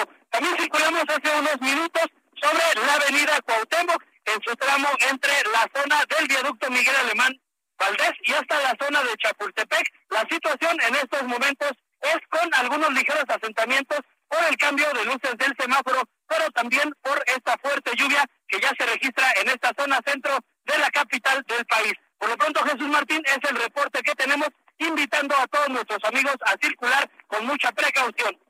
Correcto, gracias por esta información. Muchas gracias, Alan. Muy buenas tardes. Ah, que tengas muy buenas tardes. Cuando el reloj marca las 7 con 11, estamos terminando una semana intensa en lo político, pero también en lo económico financiero. Estos datos con Héctor Vieira. La Bolsa Mexicana de Valores cerró la sesión de este viernes con una pérdida del 0.04%, luego de retroceder 21.08 puntos, con lo que el índice de precios y cotizaciones, su principal indicador, se ubicó en 51.113.85 unidades, aunque a nivel semanal cerró con una ganancia acumulada del 0.48%. En Estados Unidos, Wall Street cerró la última sesión de la semana con balance mixto, ya que el Dow Jones avanzó 144.26 puntos, con lo que se ubicó en 35.208.51 unidades. El Standard Poor's sumó 7.42 puntos para situarse en 4.436.52 unidades. Por el contrario, el Nasdaq retrocedió 39.35 puntos, que lo colocó en 14.835.76 unidades. En el mercado cambiario, el peso mexicano se depreció 0.65% frente al dólar estadounidense, al cotizarse en 19 pesos con 91 centavos a la compra y en 20 pesos con 5 centavos a la venta en ventanilla. El euro, por su parte, se cotizó en 23 pesos con 40 centavos a la compra y 23 pesos con 57 centavos a la venta. El Consejo Nacional de Evaluación de la Política de Desarrollo Social Coneval informó que sumado al incremento en el número de mexicanos en pobreza que pasó a un nivel del 43.9% de la población del país, durante la pandemia un total de 35.7 millones de mexicanos carecieron de acceso a los servicios de salud. El Instituto Nacional de Estadística y Geografía dio a conocer que durante mayo la inversión fija bruta en México registró un crecimiento del 0.72% con respecto al mes previo, mientras que el consumo creció 0.9% con respecto a abril, con lo que sumó su tercer avance mensual consecutivo. El Servicio de Administración Tributaria prevé que con la propuesta de miscelánea fiscal que el gobierno federal presentará más tardar el 8 de septiembre, se podrá mejorar la recaudación, la cual podría alcanzar hasta los 200 mil millones de pesos durante 2022. El Consejo Nacional del Gremio Gasero Nacional presentó un pliego petitorio a la Comisión Reguladora de Energía para llegar a un acuerdo en el precio máximo del gas licuado de petróleo, al señalar que enfrentan una difícil situación para mantener y continuar con sus actividades. Informó para las noticias de la tarde Héctor Vieira. Gracias, Héctor Vieira, por la información. Ya son las 7.13, las 7.13 hora del centro de la República Mexicana. Bueno, pues este, estamos aquí informándoles sobre lo importante. En unos instantes le voy a tener todo lo que se ha informado sobre lo que está ocurriendo en el Tribunal Electoral y todo el proceso de relevo que se está haciendo del magistrado presidente. También voy a platicar en unos instantes con nuestros corresponsales en la República. Me falta José Ignacio García desde el estado de Hidalgo y posiblemente ya en, en cualquier momento voy a tener este contacto con el magistrado Reyes eh, Reyes Rodríguez Mondragón. En unos instantes más, en el momento que, que, me indiquen en producción. ¿Lo tenemos listo? Bien, en la línea telefónica, cuando son las 7 con 14, súbale el volumen a su radio. En la línea telefónica, el magistrado Reyes Rodríguez Mondragón. Estimado magistrado, bienvenido al Heraldo Radio. ¿Cómo está? Buenas tardes. Buenas tardes, Jesús Martín. Gracias por esta comunicación y saludos al auditorio de El Heraldo Radio. Sí, yo le voy a hacer una entrevista más concreta, más breve, sin quitarle tanto tiempo, se lo prometo, ¿eh? porque sé, sé, cómo son mis coleguitas, pero en fin, mire, el asunto es este, ¿saben quién es el presidente en este momento a la luz de la ley, a la luz de la legalidad? ¿O ya no hay este magistrado presidente en este momento? Yo citaría las palabras del ministro presidente de la Suprema Corte de Justicia de la Nación. En la conferencia de hoy fue muy claro que eh, la sala superior removió a quien era presidente de la sala superior. Eh, ahora, el fundamento y el acto jurídico legal constitucional se emitió en la sesión pública eh, llevada a cabo el pasado miércoles. Ahora, eh, acusa el anterior presidente José Luis Vargas que lo destituyeron en el momento en que él se distrajo, se levantó, se fue al baño y ustedes aprovecharon para votar los cinco magistrados en su contra. ¿Eso es cierto o no sucedió así? ¿O cómo se dieron las cosas? No sabría qué hizo el magistrado Vargas después de que suspendió la sesión pública. Eh, pero fue una decisión unilateral que tomó eh, y que interrumpió eh, el desarrollo de la sesión.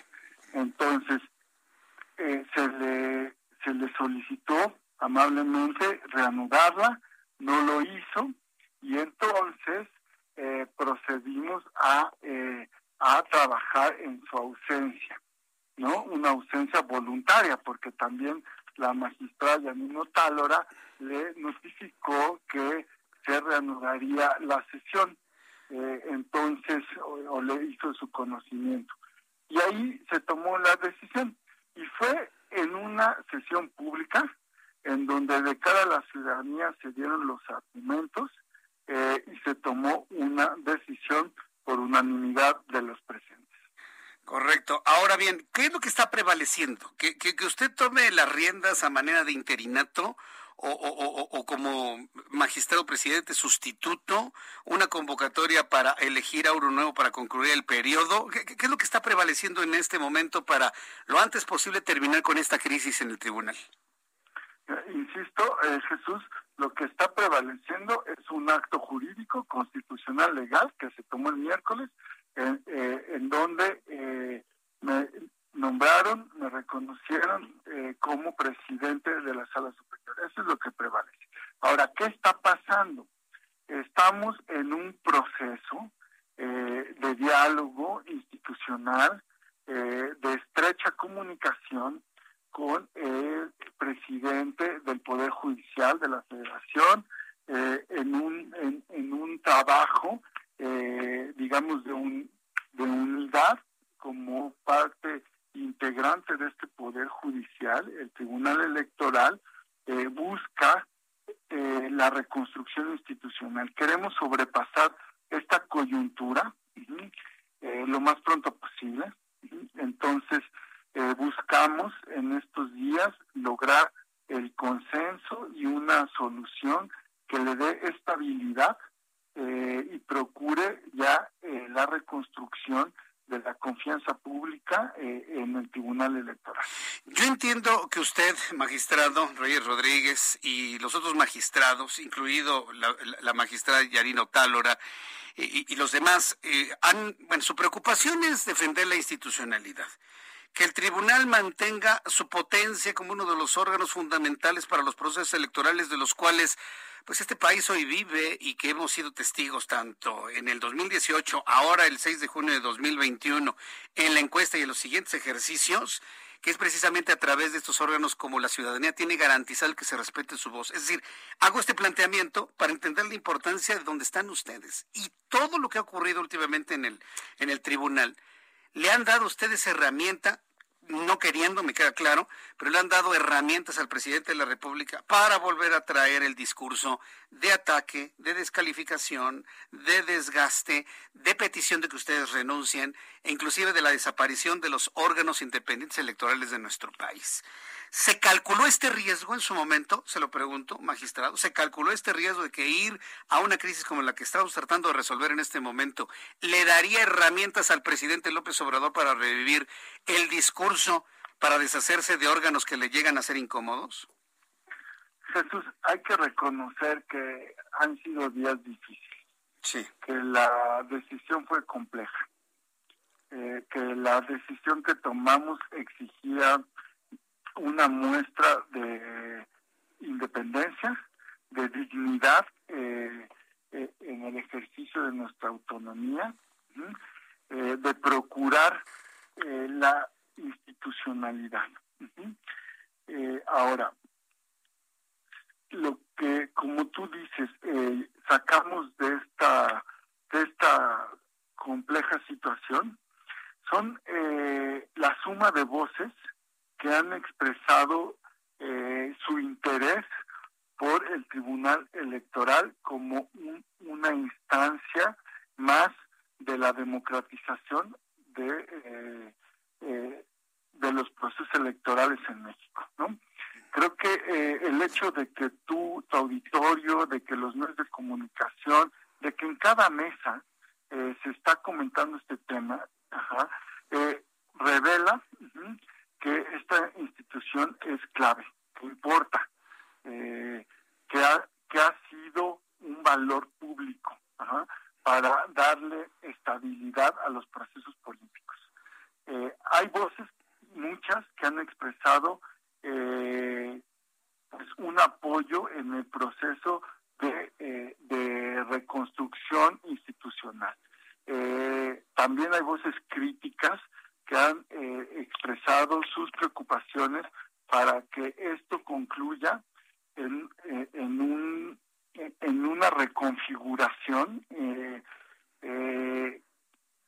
de institucional de mayor fortaleza.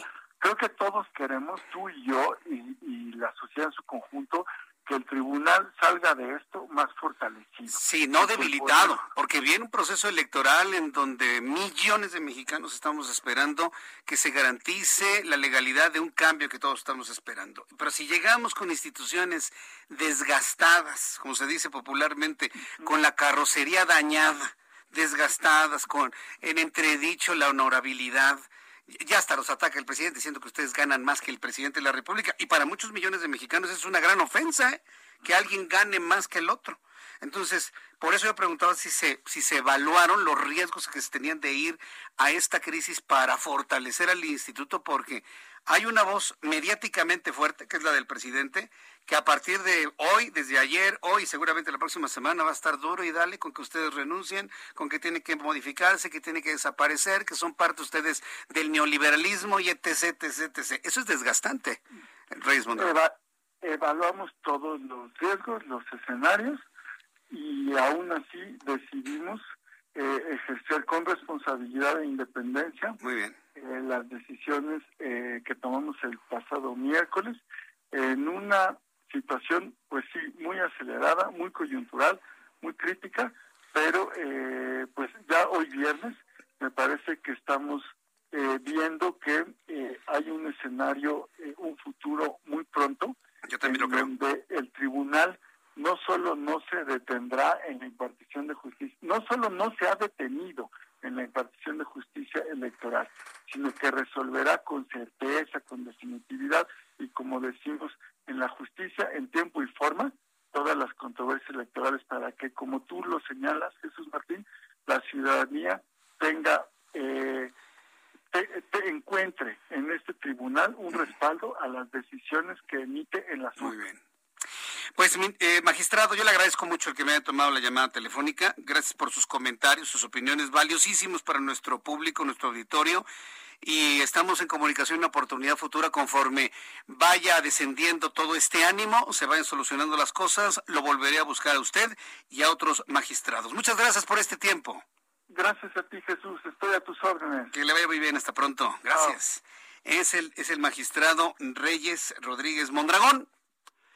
Estamos en un proceso, evidentemente, de, de búsqueda de, de la nueva configuración de la presidencia, pero vaya, se evaluó todo, ¿eh? Se evaluó Bien, antes de ir a los mensajes, me quedan unos 50 segundos para ir a los mensajes comerciales. Le quiero decir lo siguiente, ya hay un, un posicionamiento por parte del gobierno de la Ciudad de México. Hace unos instantes, el gobierno capitalino nos ha hecho llegar su boletín de comunicación social, el 420 diagonal 2021, con fecha del 6 de agosto, a propósito de esta discrepancia que hay entre el gobierno federal, que asegura que el semáforo epidemiológico está en rojo, y la insistencia del gobierno capitalino que se está en semáforo en color naranja.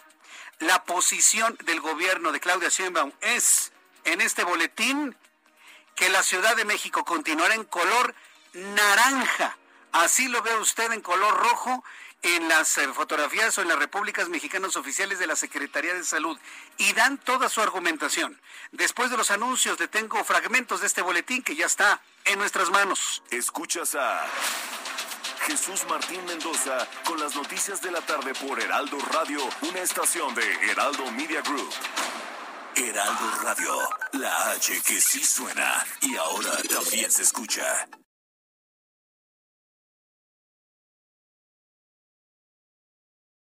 Heraldo Radio. Escucha las noticias de la tarde con Jesús Martín Mendoza. Regresamos.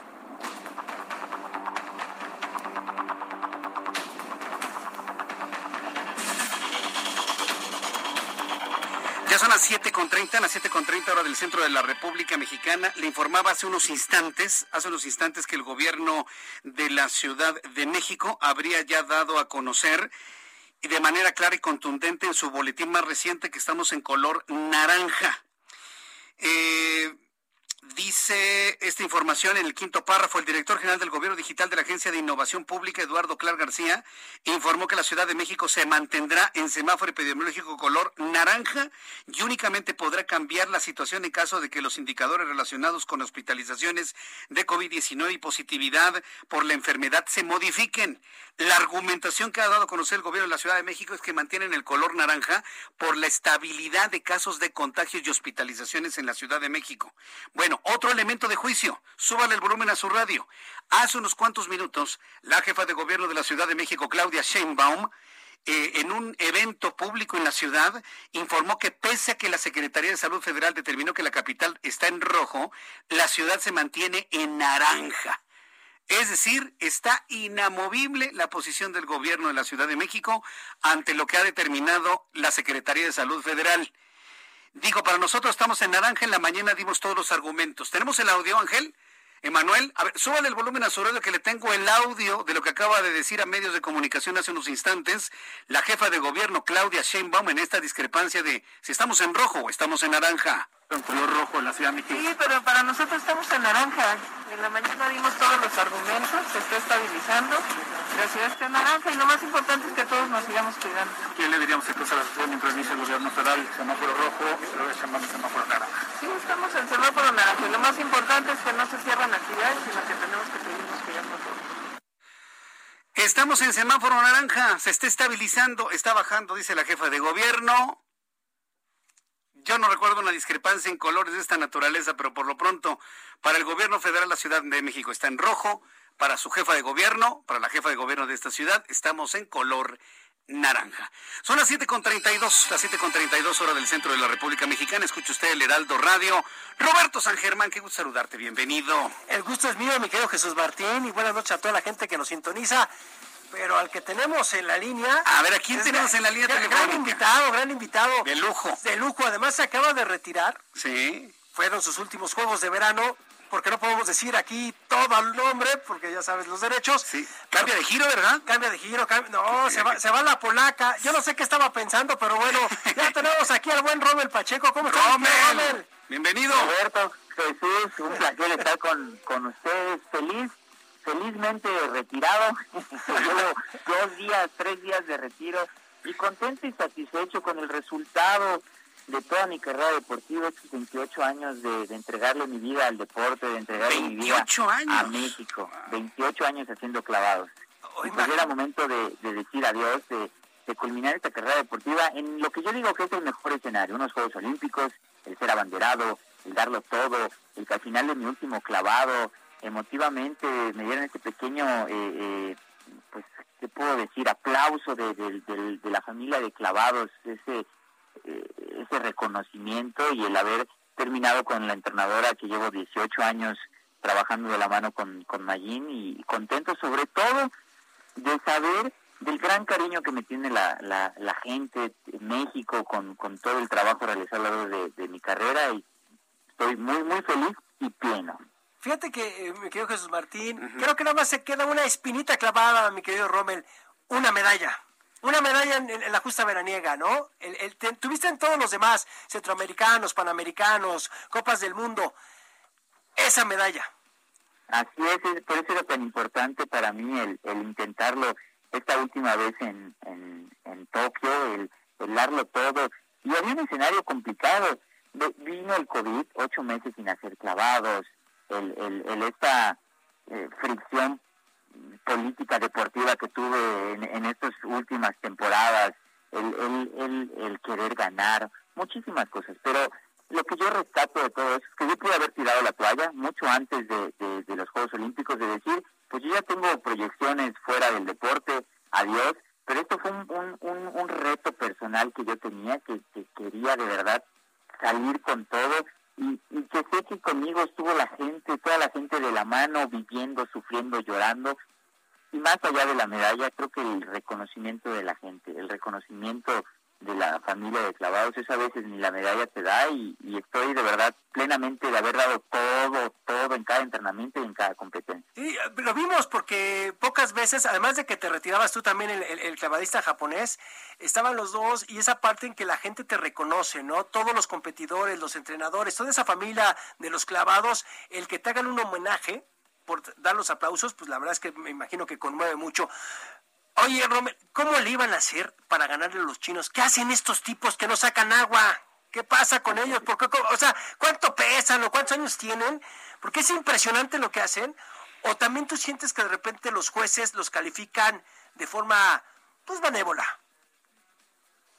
Sí, existe una tendencia a, como lo mencionas tú, a esa calificación ayudarlos tal vez, pero se lo han ganado. Tienen una técnica excepcional y uno va forjando y creando un nombre dentro del, del deporte. Y a pesar de todo ello, he tenido la fortuna de ganarle a los chinos en, en México y fuera de México. Entonces, ha sido pocas veces, es complicado, pero de que se les puede ganar, se les puede ganar. Sí, la verdad es que eh, los vimos y dices, wow, con ellos. También estaban los ingleses, que han crecido muchísimo. Los rusos los conocemos desde hace muchos años. Yo recuerdo desde eh, Moscú 80 con Carlos Girón, cuando le roban esa medalla de oro, ¿no? En ese último clavado en donde dicen que el ruso, pues lo distrajeron unos gritos, lo cual fue mentira. Girón ganaba el oro en ese momento. Pero bueno, y, y sabemos de las escuelas. Pero también México ha tenido buena escuela. ¿Qué esperas tú ahora con este cambio generacional? ¿Cómo nos va a ir sé que tenemos buenos entrenadores, pero ¿qué está pasando? A ver, tú, tú, tú nos puedes decir mejor porque estás adentro de esto. ¿El problema del deporte mexicano tiene que ver con las federaciones, con la CONADE o con el, con, el Comité Olímpico Mexicano? con todos. Así ya de plano, todos. No hay uno que se salve. No se salvan. Porque esto es un, esto es un trabajo en conjunto. De hecho, la Ley General del Deporte, para formar la selección, ya sea de Juegos Centroamericanos, Panamericanos y Olímpicos, es una decisión tripartita, donde está la CONADE, Comité Olímpico y las federaciones. Pero al fin y al cabo, pues a veces no se respeta eh, lo que dice la Ley General del Deporte. Aquí lo que se tiene que hacer es un plan al muy largo plazo, a 20, 30 años, empezarlo hoy con una planeación, agarrar estrategias que ya han funcionado, pero también implantar muchas de las que han funcionado. Eh, España, a, raíz de Barcelona 92, han incrementado. El, eh, Inglaterra, después de Londres, han incrementado. Entonces, adaptarlo, tropicalizarlo a nuestro país. Y la única forma es trabajar en equipo, no pelearse entre todos. Necesitamos una gran natificación del deporte, una gran capacitación de entrenadores, que existe una dirección de educación física en la SEP, que hoy el día de hoy no existe. El semillero más grande y donde implantas eh, eh, el, el, gusto por el deporte es la educación física en la escuela, y si no hay una dirección, pues es, es bastante complicado. Sí, eh, Rommel, te saluda Jesús Martín Mendoza. Oye, este, te, escucho y ya te escucho precisamente ese interés por los asuntos administrativos, políticos. Ahora que te pregunta eh, Roberto San Germán, ¿dónde notas tú los problemas? Mira, nosotros como como comentaristas o como lectores de noticias, pero como ciudadanos en general nos quedamos con una sensación muy extraña ahora con el desempeño de los juegos en general. Hay, por ejemplo, en las redes sociales una gran cantidad de comparativas de los resultados mexicanos en otros tiempos, si lo vemos desde el punto de vista de tiempos políticos, y este ha sido pues uno de los de los menos agraciados, ¿no? Estar en el medallero, en el lugar 80 de 83 posiciones, con solamente cuatro medallas de bronce, retrocesos en atletismo, en las caminatas, en, en, los maratones, retrocesos en el taekwondo, eh, yo entiendo el asunto del COVID, pero eso lo ha vivido todo el mundo. La condición de las federaciones y la política interna es singular de México. Eh, primero, ¿cómo calificarías tú el desempeño general de la delegación mexicana en Japón? Y en segundo, en tu nueva posición política, ¿qué es lo que harías tú para mejorar esos números para la siguiente Olimpiada de 2024? Ok, primero, la calificación es, es difícil, porque como tú bien mencionas, eh, pues venimos del COVID y hubieron países que tuvieron una estrategia inteligente. China, por ejemplo, China no dejó de entrenar ni un día a pesar del COVID. Hasta tuvieron nacionales y controles a, cuando la pandemia estaba en lo máximo. Canadá también, Inglaterra también, México no, México paró completamente. El que quisiera entrenar, pues que entrene, el que no, no había instalaciones. Yo ocho meses no pude hacer clavados, pues porque no había dónde hacer clavados. Me la pasé haciendo fuerza en mi casa, brincando en las escaleras, haciendo abdominales, haciendo sentadilla con los garrafones de, agua. Entonces, obviamente si hay desventaja de un país a otro por la estrategia que se tomó.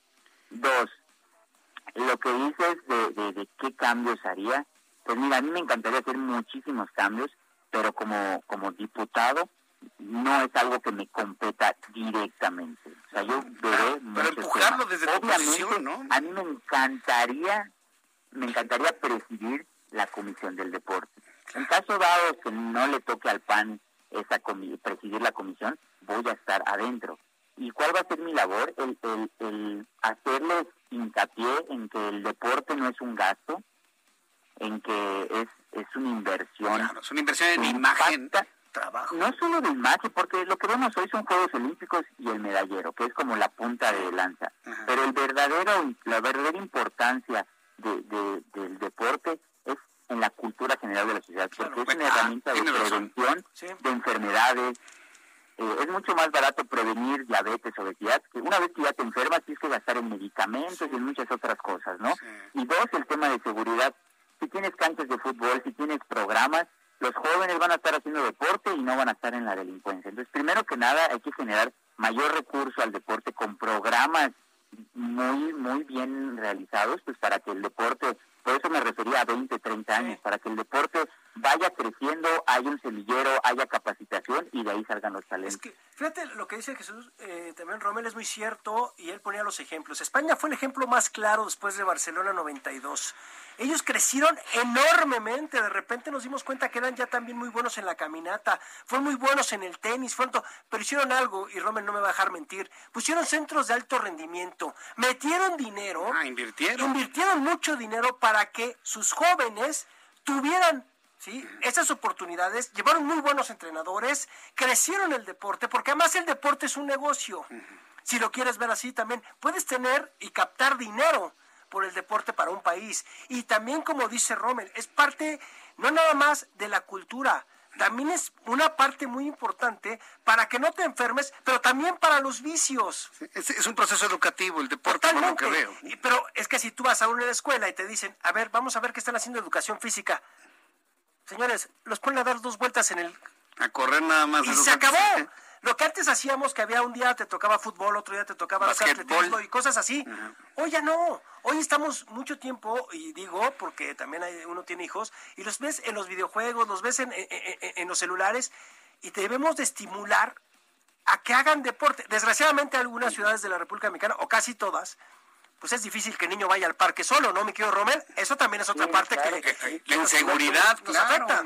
El, el tiempo que yo invierto, que yo invertía en un día de entrenamiento, que son 6 a 8 horas de entrenamiento en un día, es lo que un niño eh, eh, tiene de clase de educación física en un mes. Imagínate. Tienen una hora a la semana de educación física. Entonces, pues es, es difícil el poder crear esa cultura, el poder bajar los índices de diabetes y de obesidad en, en nuestro país si no existen, pues desde, desde, desde, la, desde la educación, desde la SEP, programas que vayan vinculados junto con la CONADE para que sea masificación y vaya más en salud. Ya dejemos a un lado el alto rendimiento, que es lo, lo que eh, nos da glorias y triunfos. El deporte social para la salud y, y la seguridad. Muy bien, bueno. Pues Rommel, te deseamos muchísimo éxito en esta nueva vertiente política que te, que te va a tocar ahora. Eh, Yo, yo creo que tu nombre está muy bien escrito en, en- en- con letras de oro en la historia del deporte mexicano, no me queda la menor duda. Ahora te va a tocar desenredar en tuertos, desfacer en tuertos, ¿eh? Y vaya que si te va a tocar, ¿eh? Ya como diputado, ¿no? Ahora sí va a ser puro este holandés, cuatro vueltas tirado de espaldas y no sé qué, porque vas a ver las cosas que es la política, ¿no? Vas a, vas a ver que es deporte de alto rendimiento la política también, Ya, ¿eh? Lo, lo poquito que he estado durante la campaña y Sí. ahora sí eh, es, es, es, es, complicado y es difícil. Y la gente me dice, Romer, ¿qué haces en la política? O sea, después de tener una carrera intachable y limpia y habiendo tantos ejemplos de otros compañeros que, que les ha ido mal, ¿por qué te arriesgas? Y yo le digo porque me tocó sufrir y pasar tanto y padecer para tener los apoyos en mis inicios para poder salir adelante, que lo que quiero es facilitar el camino a las nuevas generaciones para estudiar y para hacer deporte. Qué y buena si- motivación. Si, alguien, si alguien no, somos buenos para señalar y decir que están mal las cosas, pero ¿qui- ¿quién hace un cambio? Claro. Nadie. Entonces, pues yo soy de los pocos que se arriesgan y si lo di todo pa- por México para para para tener esos triunfos, ahora es darlo todo, pero para mejorar a México desde la Cámara de Diputados. Así lo deseo. Yo te deseo muchísimo éxito en esa nueva vertiente de tu vida, Rommel Pacheco. Gracias por todos los triunfos que has tenido en tu vida y que los hemos celebrado juntos en todo nuestro país. Me quiero Roberto. No, nada más agradecerle y suerte en esta nueva aventura. Esperemos que le vaya bien y ojalá pueda, él siendo deportista, lo que ha sufrido, lo pueda llevar y sí de- eh, tengamos un deporte digno en este país. Muy bien. Felicidades, Rommel. Muchas gracias, un fuerte abrazo. Abrazote, que te vaya muy bien. Saludos. Hasta luego, bye. Rommel Pacheco. Invitado de lujo, ¿no? Pero sabes que, mira, qué, qué padre lo que dijo, ¿no? A mí me costó tanto trabajo que ahora lo que quiero es, como decía Alberto Cortés, ¿no? Quitar la piedra del camino por los que vienen detrás, ¿eh? Estoy de acuerdo. Y, y es, lo, es lo que quiere hacer, Es que, mira, Jesús Martín, lo hemos platicado, el deporte es parte de la cultura, te ayuda a salir adelante también. Hay personas que tienes que llevar al niño, de repente no tienes dónde dejarlo, puedes meterlo a una escuela donde puede hacer deporte, lo ayudas a hacer muchas cosas, también te da disciplina, hay estrategia y todo. Muy bien. En lugar de tenerlo en tu casa. Sí, sí, creo, sí. creo que tenemos que ver, y, pero te voy a decir una cosa, también tenemos que buscar que el deporte sea gratis, porque si te cuesta también de repente, ¿cómo le haces? Sí, sí, sí, el deporte, es, que hay deportes carísimos, imposibles de, de realizar. Y bueno, pues yo quiero agradecerte mucho, Roberto, No, por traído esta entrevista de lujo. aquí Gracias, gracias en a el ti. Heraldo. Gracias a ti por invitarme aquí. Muchas gracias. Roberto San Germán con toda la información deportiva hoy en entrevista con Romel Pacheco. Son las 7 con 47. Quiero enviarle un caluroso saludo. eh, eh, Hablando de historias de éxito y que estábamos hablando de las historias de éxito, hoy tengo yo una historia de éxito que se la quiero compartir y enviarle una gran felicitación a una de nuestras radioescuchas y también toda su familia, su mamá, su papá, siempre nos escuchan. Taily Mociño Ramírez. Estimada Taily, te quiero felicitar porque nos está compartiendo que finalmente ha logrado entrar a la Universidad Politécnica Metropolitana Hidalgo. Sí, así se llama la universidad, Universidad Politécnica Metropolitana del Estado de Hidalgo, logró finalmente, después de mucho sacrificio, de mucho esfuerzo, de mucha entrega, lo- lograr entrar a la licenciatura en Administración y Gestión Empresarial. Estoy seguro que te va a ir muy bien, que te vas a convertir en una gran licenciada en Administración y de Gestión Empresarial, poniendo en alto eh, tu nombre, tu apellido, haciendo que tus papás estén súper orgullosos de ti. Taily Mociño, gracias por compartirnos esta historia que hoy estamos compartiendo, que sirva como ejemplo para otros estudiantes para conquistar sus metas y sus sueños. Felicidades, Taily Mociño Ramírez. Cuando son las 7.48, rápidamente saludamos a Fernanda Rivera. Ya sabemos que Fernanda Rivera Flores es directora general de Seguridad Vial y Sistemas de Movilidad Urbana Sustentable de la Secretaría de Movilidad. Estimada Fernanda, qué gusto saludarte como todos los viernes. Buenas tardes. Hola Jesús Martín, gracias a ti y al auditorio como todos los viernes por el espacio. ¿Hay la idea de endurecer las penas por las personas que sean culpables de accidentes de tránsito en la Ciudad de México, Fernanda? Como sabes, justamente llevamos estos meses trabajando por una petición desde sociedad civil, un trabajo entre todas las dependencias y que ya fue aprobado por el Congreso de la Ciudad, este fortalecimiento normativo a, tanto al Código Penal como a la Ley de Movilidad. Como siempre sabes, lo que queremos es que los hechos de tránsito y los accidentes no sucedan, ¿no? Y seguir salvando vidas. Pero en caso de que suceda un lamentable fallecimiento o lesiones graves por hechos de tránsito, poder reducir y combatir las conductas de riesgo, como manejar eh, exceso de velocidad, ir distraídos con el celular o alcoholizados. Eh, las sanciones actualmente, ¿cuáles son y en qué rangos estarían incrementando para servir también de elemento disuasivo para que las personas no usen celular, no excedan la velocidad o no beban mientras manejan? Mira, la primera reforma, que es justamente al Código Penal, lo que se hizo fue incorporar tres conductas de riesgo. Una que es manejar exceso de velocidad, ir manipulando el celular o invadir infraestructura ciclista o de transporte público. Estas tres agravantes se suman a las que ya tenía anteriormente el código, que es darse a la fuga o ir alcoholizado. Estas cinco conductas ahora son consideradas agravantes. En caso de que esto termine en un lamentable fallecimiento, es decir, que alguien pierda la vida al momento de provocar estos hechos de tránsito con estas condiciones de alcohol, exceso de velocidad, darse la fuga, las penas se pasaron de cuatro años de cuatro a diez años a cinco años tres meses y trece años tres meses. Esto es importante porque hay que recordar que necesitamos trabajar en un sistema de acceso a la justicia que pueda considerar estas conductas de riesgo. Y fue un trabajo muy fuerte que hizo la Consejería Jurídica con la Fiscalía General y que se presentó en el Congreso de la Ciudad de México. Bueno, pues es- es- esperemos que esto, esto traiga en consecuencia una reducción del índice de accidentes, que por cierto, ¿cómo andamos en materia de accidentes? ¿Se mantiene igual, ha bajado, ha subido? ¿Cuáles son los datos más recientes que posee la Secretaría de Movilidad? Lo que vemos en términos de hechos de tránsito o accidentes es que tenemos una tendencia que se mantiene estable, pero cuando hacemos un análisis más específico, ¿qué vemos, Jesús Martín? Que en el caso, por ejemplo, de motociclistas, hay un incremento en las muertes que involucran este tipo de vehículo, ¿no? Pasamos de tener 68 a 130 fallecimientos en este último año de personas que usan la motocicleta. Vemos una reducción de fallecimientos de personas que caminan y también vemos un incremento en algunos casos de fallecimientos de personas que conducen un vehículo. Y por eso quiero reiterar a quienes nos escuchan hoy en este programa que al momento de reducir los límites de velocidad, no solamente estamos cuidando a peatones, ciclistas y conductores de moto, sino a nosotros mismos para justamente salvar vidas y evitar que fallezcan en las calles. Bueno, pues este, yo creo que todas estos, estas recomendaciones y estas ideas eh, deben de alguna manera pues tomarse en cuenta por parte de todos los habitantes de la ciudad. Digo, hay, hay formas de movilidad más peligrosas que otras, ¿no, Fernanda? Existen distintos modos de transporte. ¿Cuál es la diferencia que tienen algunos con otros? Es la vulnerabilidad, ¿no? Recordar que peatones y ciclistas, pues es nuestro cuerpo, nuestra propia carcasa.